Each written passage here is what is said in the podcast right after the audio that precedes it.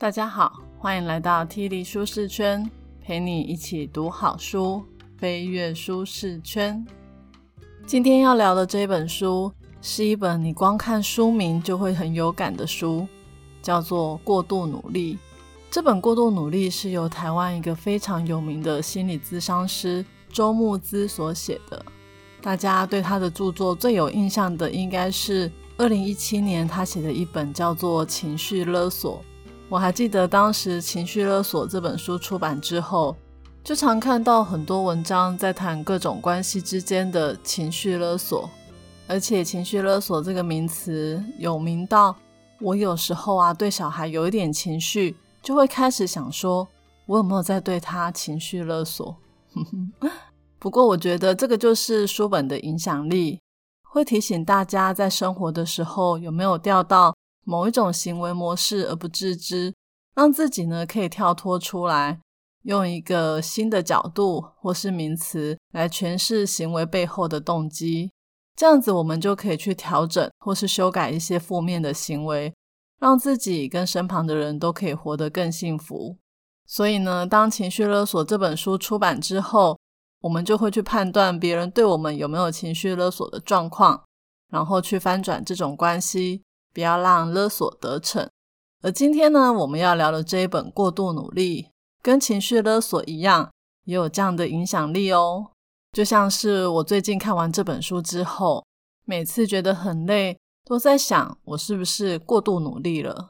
我是不是总是为了要迎合别人的需求，而强迫自己要表现很好？或者是我在跟朋友聊天的时候，我也会去观察我的朋友最近工作上很疲惫，是不是也因为太过度努力了？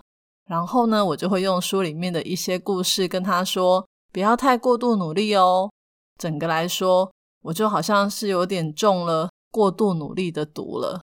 不过这也是一件好事啦，因为有察觉到自己的过度努力，所以当我累了想休息的时候，或者是想要跟别人说不的时候。我就比较不会有愧疚感，可以好好放松，喘一口气。所以你们说这是不是挺好的？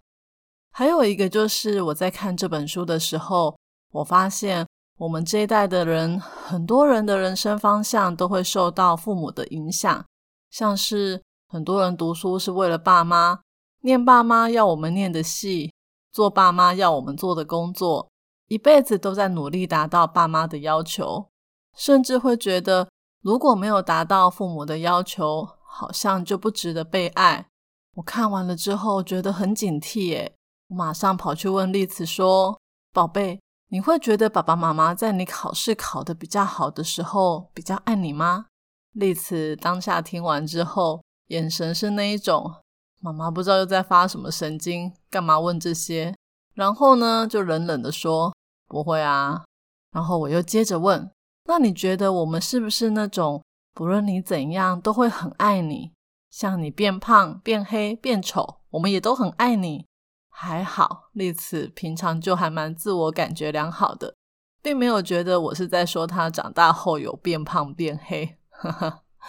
后来丽慈还是冷冷的说：“不会啊。”当下马上松了一口气。接着我又问了一个终极的题目，我就说。那你有没有觉得，你有时候会想要我们开心，很努力在讨好我们？丽慈马上说：“干嘛讨好你们？有什么意义？”对了，大家要适应一下，这个就是青少年这个年纪讲话的态度就是这样，很讨打。后来呢，我不死心，我想说再确定一下好了，我就说：“你有没有觉得有时候爸爸生气，好像是因为你犯错，所以你会想要赶快来讨好他？”丽慈就说：“我不用讨好他啊，因为两分钟后他就会来讨好我啦。”原来在我们这个家里面，过度努力的不是小孩，是我们这对爸妈。好，回到这本书，作者呢用了八个不同的自伤案例，来跟我们聊一聊现代人各种不同的过度努力。像我们可能都会以为过度努力的人一定是很优秀的人。因为努力才会成功嘛，但是呢，在书里面我们会看到，不是只有优秀的人才有过度努力的情况。其实有些人看起来很畏缩，那也有可能是因为他们太过度努力而封闭自己。所以每个过度努力，可能都是因为过去有太多没有办法说出来的伤痕，导致现在必须要过度努力。这本书呢，真的很妙，因为明明是八个陌生人的故事。但是读者总是会在里面找到自己的一些影子，然后就会开始对自己默默说：“对对对，我就是这样，我也有这种状况，真的是超级有共鸣的。”那为了不剥夺大家读这本书的乐趣，我今天呢只会讲三个案例故事的大概状况给大家听，让大家知道什么叫过度努力，以及我们该怎么去面对自己的伤痕。破除完美主义、过度努力的内在誓言。讲了三个故事之后，还是很建议大家直接去买书来看哦，因为作者的文笔真的很好，书中很多语句都很打动人心，可以在你低潮的时候给你温暖的鼓励哦。好，那我们就开始吧。本节 podcast 将为你带来以下三个部分：一、我永远都不够好；二、不有用就没有用。三完美妈妈，第一个要讲的故事主题是我永远都不够好。故事的主人翁是一个叫做新慧的女生。对了，这本书所有故事的主角名字都是化名哦。新慧的爸爸是医生，妈妈主要呢就是协助爸爸。她上面有一个姐姐，非常的有才华，十八般武艺样样精通。然后他下面还有一个弟弟，弟弟是学霸，随便念书都可以考很好的那一种。相较之下，排行在中间的新慧就比较平凡，既没有才华，也没有这么会念书。在新会小的时候，因为爸妈工作忙碌，没有时间照顾他，就把他交给外婆带。但是姐姐跟弟弟是跟爸妈一起住的，一直到小学三年级。爸爸把新慧送去住宿的私立学校，新慧才跟从小照顾她的外婆分开。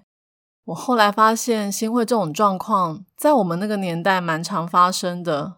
我就有三个朋友，小时候都不是跟爸妈住在一起，很多都是先寄养在亲戚家，等到大一点才会被接回来。然后呢，他们通常在幼稚园或小学被接回来的时候。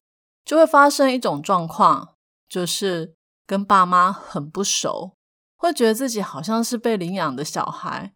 以前那个照顾他们的亲戚，反而比较像他们的亲生父母，然后就会发生那一种整天哭着要找亲戚的状况，把爸妈也搞得很不爽。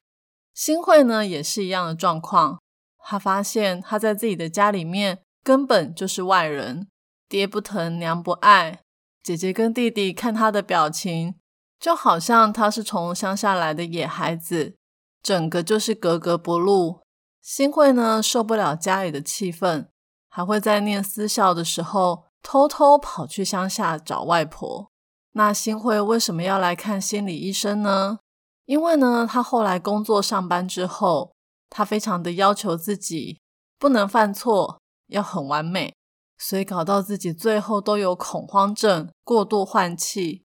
后来他发现他的状况糟糕到他根本就没有办法上班，就一直待在家里。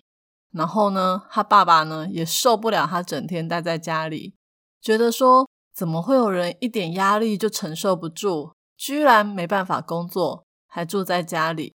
他爸爸受不了到居然拿钱叫他搬出去住。新辉说。这很符合他们的行为模式啊！不好的东西就应该要舍弃，生活不可以留下任何不符合标准的事物。也就是说，她是个不完美的女儿，所以被爸妈抛弃这件事情，在他们家里面是很正常的。大家听到这里，有没有觉得很替心会感到心疼？你说她不努力吗？没有哦，她超努力的，为了要迎合她爸爸的期望。追上姐姐跟弟弟的成就，他非常的努力。但是他说，他不是不想努力，而是不管再怎么努力，永远都达不到他们的标准，总是不够美，成绩不够好，不够有礼貌，不够大方，不够有成就。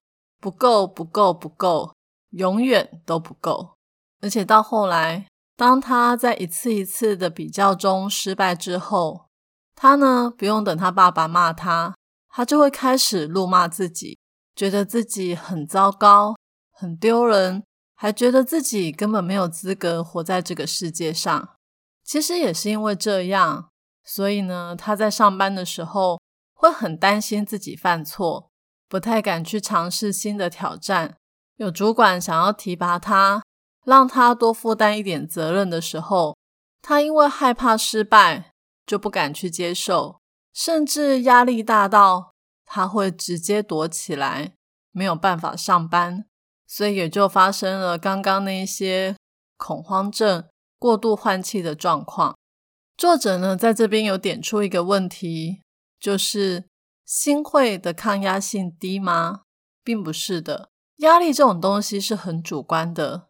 会有压力，就是你理想的自己跟现实的自己产生的差距。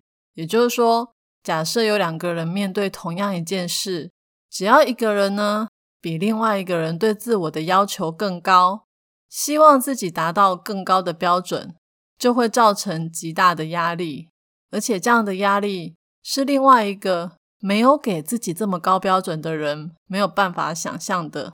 也就是说。新会的标准太高了。当他发现自己永远达不到标准的时候，他的羞愧感、自我厌恶这种负面的情绪就会全部都跑出来。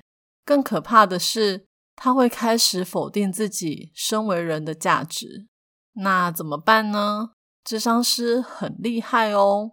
我们刚刚是不是有讲到，新会小时候是外婆带的？新会有提到。当外婆过世的时候，他刚好在忙，没有办法见到他最后一面。这个愧疚感呢，一直在新慧的心里。新慧说：“外婆是这个世界上唯一一个，即便她犯错，也不会骂她、批评她的人。”这种无条件的爱，让新慧感受到，就算她不努力，整天耍废，不上班，待在家。外婆还是会呵护他、爱他一辈子。看到这里的时候，我就有一个反思：很多当爸妈的人，在孩子刚出生的时候，对他们的期待就是健康长大就好。在孩子小时候，不管他们做错什么事，父母的容忍度都超高的，把屎把尿啊，收拾烂摊子都心甘情愿。但不知道为什么。随着孩子渐渐长大，我们就开始会有很多的要求，希望他们考上好学校，找到好工作，升官加薪，娶到好老婆，嫁个好老公。渐渐的，以前那个只要健康长大的愿望跑去哪了？而且很多时候，非要等到那个孩子受不了、生病了，才来后悔。有在听我 podcast 的听众朋友，应该都知道我身体不太好。我妈现在对我最大的期望就是好好活下去就好，什么名利啊、赚钱啊、社会地位一点都不重要。不过我妈本来就是跟新会的外婆一样，对我就是无条件的爱，从来也不会因为成绩成就来定义我。我超幸福的。在这个故事里面，后来新会跟咨商师说，他有整形的习惯。天哪，他真的很厌恶自己耶，居然会想要透过整形来抛弃那个不完美的自己。而就在他最近一次整形的时候，他照镜子的时候吓到，因为他发现自己怎么长得跟姐姐一模一样。他突然觉得，哇，自己好卑微哦。他这么努力的想要让家人接受他，甚至跑去整形，整到跟姐姐一个样的脸。为了这些家人，他连自己都不认得了。但是这些所谓的家人，还是一样不要他。我听了都觉得好心酸哦。后来呢，智商师帮助他从家人的眼光转换成外婆的眼光，用外婆的眼光来看他自己。他才发现他自己是有价值的，是不管美丑有没有成就，都是有价值的，所以根本不用过度努力，他就值得被疼爱，也值得自己好好疼爱。好，我们就在这边打住。最后呢，新会做了一个很棒的决定，大家去买书来看就知道了。第二个故事的主题是不有用就没有用。意思就是，你在这个世界上必须要很有用，不然就没有任何的价值。故事的主人翁是一位医生，医生诶，大家应该都可以想象吧？要当医生，一定要超级努力才行。台湾每年大学的第一志愿都是台大医科。我每次看到医生的时候，都觉得很尊敬，因为他们在求学的时代，个个都超优秀的。每个都是学霸。这故事的主角呢，叫做玉人。玉人呢是家里面的老大，他爸爸是校长。爸爸对他们两兄弟的要求超级严格的，从小就灌输他的儿子说，长大一定要念医科，当医生。而玉人很争气，真的当上了医生。而就在他当第四年的住院医生，然后转成总医生的时候。他发现他对工作越来越没有耐性，很烦躁，很容易跟人家起冲突，还有几次崩溃的经验。后来在朋友的推荐下，他就来做心理咨商了。玉人呢，从小就是在很高压的环境长大，不止他爸爸对他们管教超严格的，连到了医学系，竞争都非常激烈。他本来功课就很好。当然啦，可以考上医科，谁功课不好啊？不过呢，当他念了医学系之后，他才发现天才一堆耶，自己根本就普通到不行。这种话我还蛮常听的，我有很多建中啊、北医女、台大的朋友，他们都跟我说过一样的话，就是这个世界上的天才比你想象中的多更多。玉人呢，当上了医生之后。竞争也是不得了，他要撑过临床啊、见习医生、实习医生等各个考验，好不容易当上了住院医师，工作也是忙到要爆肝，总是有处理不完的病人，应付不完的职场关系。他说他的生活真的是像每天都在溺水一样，都快要被工作跟焦虑给淹没了。我在书里面看到一个印象最深刻的例子，就是玉人呢第一次呢遇到有病人在他的面前过世，他半夜跑去偷哭，被学长看到，学长居然说：“你有时间哭，还不如花时间看一下其他病人的状况。你在这边哭会造成别人的困扰。”哇，我看到这也觉得超震惊的，当医生也太惨了吧！连悲伤的权利跟时间都没有，所以这也导致玉人呢必须要关掉自己所有的情绪，把时间都专注在能力的提升。只有让自己更有用、更厉害，才能生存下去。后来他的个性就变得越来越暴怒，只要有人犯错，他就会抓狂。他还说到，他当了医生之后，有几次跟高中同学聚会。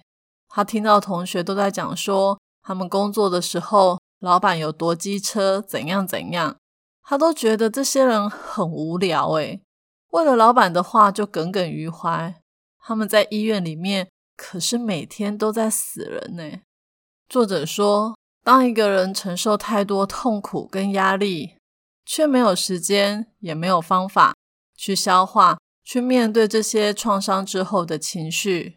这些情绪呢，就会用一些其他的方式让我们注意到，就像玉人长期没有办法处理当医生的压力，后来他就开始暴怒崩溃一样。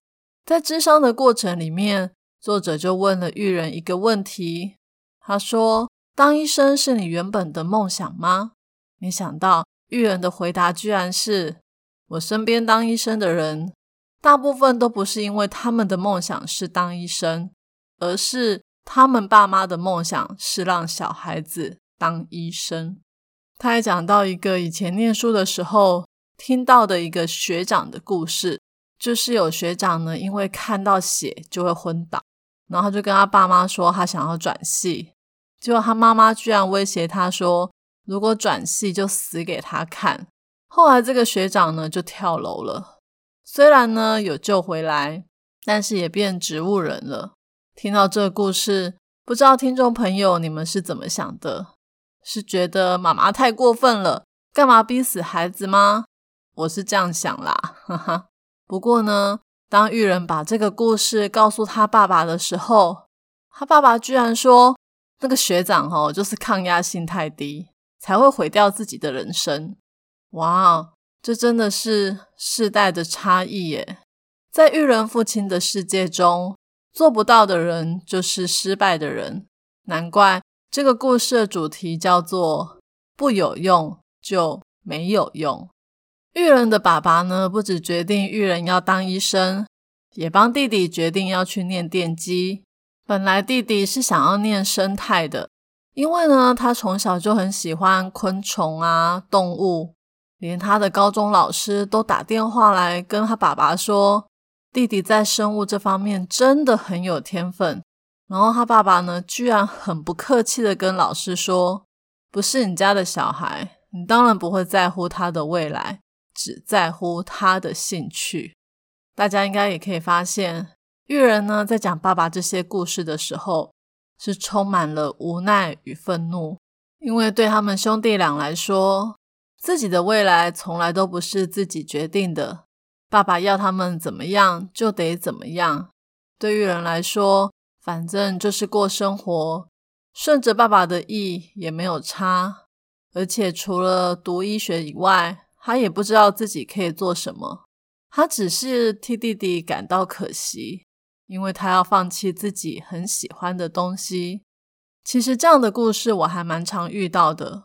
我有时候发现，太会读书也不一定是一件好事，因为如果你很会读书，你的选择很多。你爸妈呢，就会要你去读一个他们眼中将来会最成功的科系，就像你成绩好到可以考上医学系，可是你却跟你爸妈说你想要去读美术系。试问有多少个父母可以真的让孩子放弃医学系去读美术系呢？反过来说，如果你不太会读书，就只会画画。那你爸妈一定举双手赞成，让你去念美术系。再回到育人的故事，当医生对他来说并不是自己决定的，在这个极度竞争的环境中，他必须要很拼很拼才能生存。只要有一个不小心，可能就会掉入万劫不复的深渊。再加上他没有办法适当的抒发自己的压力情绪。以至于他整个人变得很容易暴怒，但是你叫他放弃当医生吗？他又没办法，因为他爸爸一定会揍他一顿吧。再说，他也不知道自己除了医生以外还能做什么。大家有没有觉得玉人好像陷在一个泥沼中，没有办法自救？后来呢，咨商师运用了一些心理咨商的手法，让玉人发现。自己的情绪表达方式居然跟父亲一样。玉人的爸爸很强势，只要他们兄弟俩不顺着他的心，他就会暴怒、摔东西或打他们。我们很多人在小时候受到父母伤害之后，都会告诉自己，长大以后不能再犯同样的错。但残酷的是，即便我们这么努力，想要摆脱父母对我们的影响。父母以前错误的行为模式，还是会渗到我们的大脑中，在我们不自觉的时候展现出来。所以，当玉人发现自己居然跟父亲一样会暴怒，对身旁的人要求很高，不容许有一点小错，他才惊觉到他已经变成他自己最不喜欢的样子。而这种察觉其实是好的，因为有察觉。我们才知道怎么样去处理问题。好，我们又得在这边打住了。最后呢，玉人在心理智商师的帮助之下，他看到自己并不是完全只能深陷在泥沼中等死，而是有出路的。这部分的解法我也觉得蛮精彩的，就留给大家买书来看喽。不过我给你们一个小提示，那就是过去的一切不一定都是别人的选择，你也有参与选择，所以你是有力量改变的。最后一个要介绍的故事主题是完美妈妈。这位完美妈妈叫做雅文。听到这个称号，大家应该可以想象雅文是一个怎么样的女性吧？没错，跟你想的一样。雅文是一个超级美女，穿着时尚，气质出众。她本来有一个高薪的工作，但后来为了照顾双胞胎小朋友，就辞掉工作，在家带小孩。不过没过多久，她因为很享受工作的成就感，就又出来上班了。这时候呢，她还是要求自己，不止工作要做好，家里也要顾好。就是什么都要做到完美才行。我想你自己或是你身边应该都有碰过这样的完美妈妈吧？我同事中就有不少，大家周一到周五在公司里忙得要命，追求工作上的成就感，个个都专业的不得了。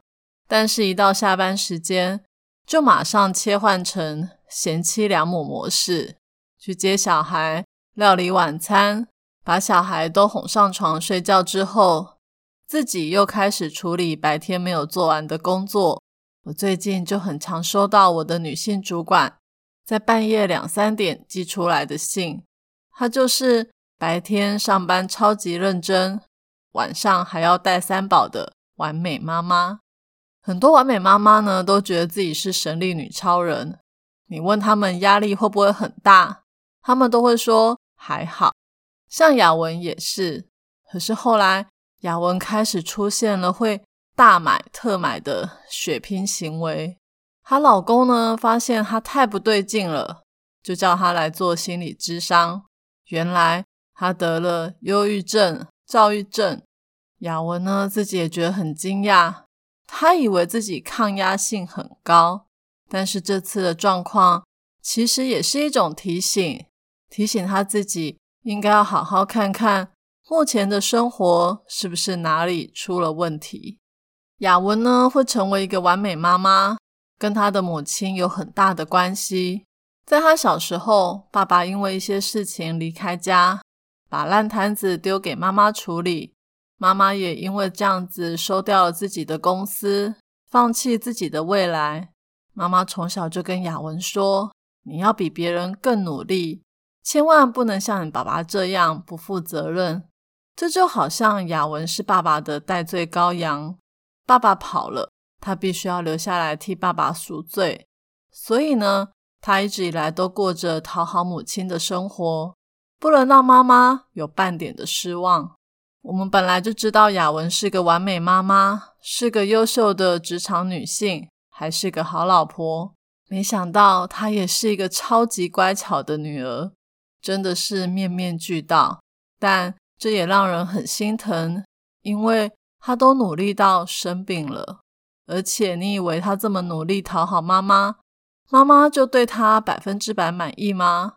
并没有，他妈妈有时候会突然打电话来骂他，说他有了自己的家庭就不管妈妈了，还说他没有尽到一个女儿的责任，这真的是很典型的情绪勒索。雅文其实已经非常努力，但在母亲的眼中，他永远都不够好，永远都不够爱他，永远都不够努力。其实，在雅文这个故事里面有两个问题：第一个是她妈妈一直把他当作是爸爸的代罪羔羊，总是不断的提醒他不能跟爸爸一样不努力，这也让雅文觉得自己跟爸爸很像，所以她必须要特别努力。要在人生各个方面都做到完美，才能逃脱像爸爸的设定。第二个问题是，他因为爸爸很小就离开家里了，所以他一直觉得是不是他不够好，所以爸爸才不要他。这一点也是蛮多孩子都会有的错误认知。就像很多孩子看到父母吵架的时候，就会觉得是不是自己做错事才害爸妈吵架，或是爸妈也会有意无意的跟孩子说：“你看，都是你不乖，所以爸爸才不要你，或是所以妈妈才会离家出走。”其实看到第三个故事了，大家有没有觉得这三个故事都有一个共同点，就是那些过度努力的人都有一个内在誓言，就是我如果不够努力，就不值得人爱，就没有资格活在世界上。而且这三个故事的案例中，原生家庭父母的影响都非常的大，这也表示父母本身。也有这样的内在誓言，我觉得这或许也是整个社会的价值观对我们的影响，因为我们从小就被这个社会教导说，你要赢在起跑点，要比别人更好，要做到这些，要非常努力。我并没有否定努力的重要性，但是努力跟自我价值不应该画上等号。也就是说，我失败不代表我是糟糕的人。你身为人本身就很有价值，本来就值得被爱，就像我们对刚出生的孩子一样。你会因为他刚出生还不会讲话走路，就觉得他没有用，不值得被爱吗？不会啊，大部分的父母天生就爱自己的宝宝，不管他聪明还是笨，美丽还是丑。不过无奈的是，我们活在一个。不成功变成人的世界，即便很多人的心里都很疲惫，都已经过度努力到生病了，我们还是不停的往前走。这也是为什么许多读者在看这本书的时候，都会有种看到自己影子的感觉。我在看书的过程，觉得心理咨商师真的是很有社会贡献的工作。他们帮助很多人走出内在誓言的辖制，让人知道自己是有价值的，不需要靠讨好别人来定义自己。当人被别人有条件的爱给伤害的时候，自己还是可以选择无条件的爱自己跟别人。就像完美妈妈雅文一样，她后来在作者的帮助下，终于知道其实他爸爸是爱他的，而且他不用这么努力。也一样值得被爱。至于智商师怎么帮助他的，还是请大家去找书来看哦。今天的说书就说到这里，最后来讲一下看完这本书的感想。我发现很多故事的主角之所以会过度努力，都是因为父母的关系。但是我常常在想，父母好难哦，他们明明就是为了我们好，只是方法不对，却伤害了子女。不过还是要跟大家说，不要有任何心理疾病就怪到原生家庭身上。像我自己本身也有完美主义的倾向，可是我不是被我爸妈影响。我爸妈从小就不太管我的课业，也没有期许我要出人头地。但我还是有过度努力的倾向，完全是因为我不想要让身边的人失望。我喜欢人家夸我很棒，呵呵。不过呢，这种过度努力也让我吃尽苦头，因为我总是不敢对别人说不。最后呢，还是很推荐大家看这本书哦，可以给过度努力的你很多提醒，让你的人生活得更自在。今天我要送给大家的三个知识礼物，分别是：一、不管你是否努力，你都值得被爱；二、别人爱不爱你是他的选择。但你可以选择爱他们。三，面对这个世界，你不只有选择，也有力量可以改变一切。我已经将今天所有的重点内容都放在我的部落格 Podcast 的说明栏有连接哦。这一集的题目是：听完了这本书之后，你是否也发现自己有过度努力的倾向呢？欢迎你留言跟我分享你的看法。亲爱的上帝，谢谢你给我们无条件的爱，即便我们在世人眼中是不成功的，是失败的，但是你是不看我们表现，真心爱我们的神。愿上帝帮助我们，破除完美主义的内在誓言，活出最真实又良善的自己。T 里舒适圈，一周一本好书，我们下周见，拜拜。